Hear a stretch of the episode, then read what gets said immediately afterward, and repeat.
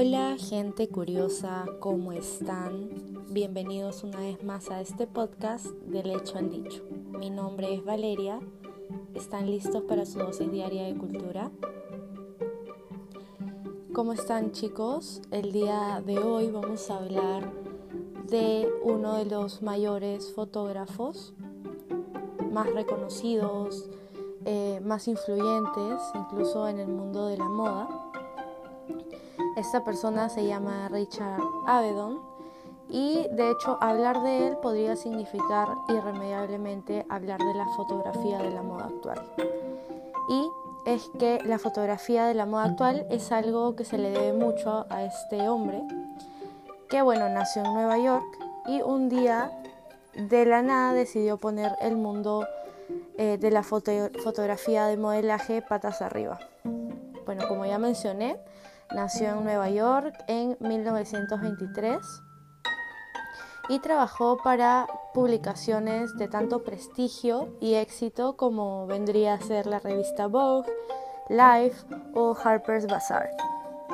Eh, su fotografía hizo cambiar gran parte del panorama fotográfico e incluso influyó de gran forma en la creación de nuevas colecciones de moda de grandes casas de diseñadores para poder fotografiarse y que, bueno, al final eh, el arte final sea algo distinto y más al estilo de él, ya que era un estilo muy marcado, muy sofisticado, muy elegante.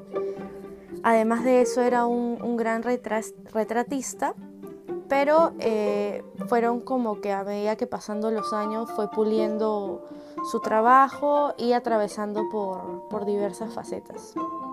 Los primeros acercamientos que, tuvo Avedon en el mundo de la moda y la fotografía eh, datan cuando era un niño, de hecho su madre era una aficionada a la fotografía y eh, al igual que él pues eh, tenía gran, gran pasión por, por este tema.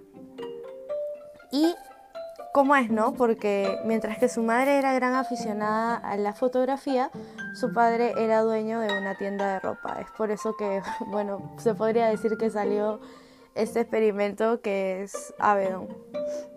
Eh, con 12 años pasó a formar parte de la YMCA Camera Club con una mítica Kodak Box Brownie eh, y años después su padre le regaló una Rolleiflex como despedida cuando decidió unirse a la Marina. Fue admitido y se le comisionó para, hacer fotografías de identificación de todo el, personal pues, de la Marina como Photographers Made Second Class, realizando cerca de mil retratos y a su vuelta en 1944 terminó estudiando en el laboratorio de fotografía New School con Alex Brodovich.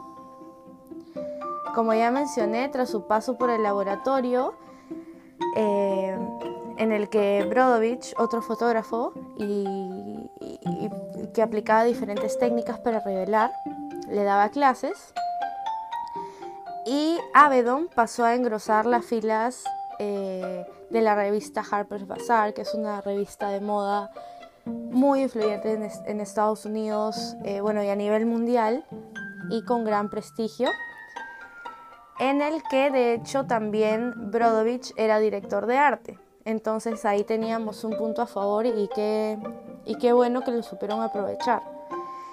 Em, después, cuando llegó la revolución, Avedon tendría que irse a, París, donde terminó por cautivar eh, y pulir más su estilo fotográfico. Aquí fue donde comenzó a arrancar pues el, estilo de, Richard Avedon, donde se comenzó a hacer más popular. Ya sabemos que, en París siempre ha sido una ciudad donde la moda es, eh, bueno, primordial, por así decirlo. Bueno, este, este estilo era bastante elegante, sofisticado, clásico. El blanco y negro era tan puro, los claros oscuros contrastaban perfectamente y de hecho eh, con, un, bajo nivel de movimiento al captar pues la fotografía. Después también Avedon intentó juntar la fotografía de moda con fotografía de la calle, también los llamaba instantes decisivos, pero como ya sabemos, él se quedó dentro del mundo de la moda. De hecho, hay una fotografía donde retrata a unas modelos, son cuatro modelos posando con, eh, con ropa, bueno, las típicas poses de modelo y aparte hace como que una contrafoto de las mismas modelos en las mismas poses exactamente, pero desnudas. Ahí es cuando fue, bueno, para la época era algo revolucionario, algo inimaginable que un fotógrafo comience a, hacer ese tipo de cosas. Y eh, bueno, Avedon después de unos años siguió realizando fotografías. Eh, también comenzó a hacer fotografías más armadas, como así decirlo, más elaboradas, de estudio. Eh, también fotografías sociales. Sin embargo, sin ir más lejos, en el 2004 fallece finalmente de una hemorragia cerebral, cerebral mientras realizaba pues eh, lo que lo llenaba, que era una sesión fotográfica para The New Yorker, eh, otra revista, que documentaba el, proceso electoral del, del mismo año que ya mencioné, 2004.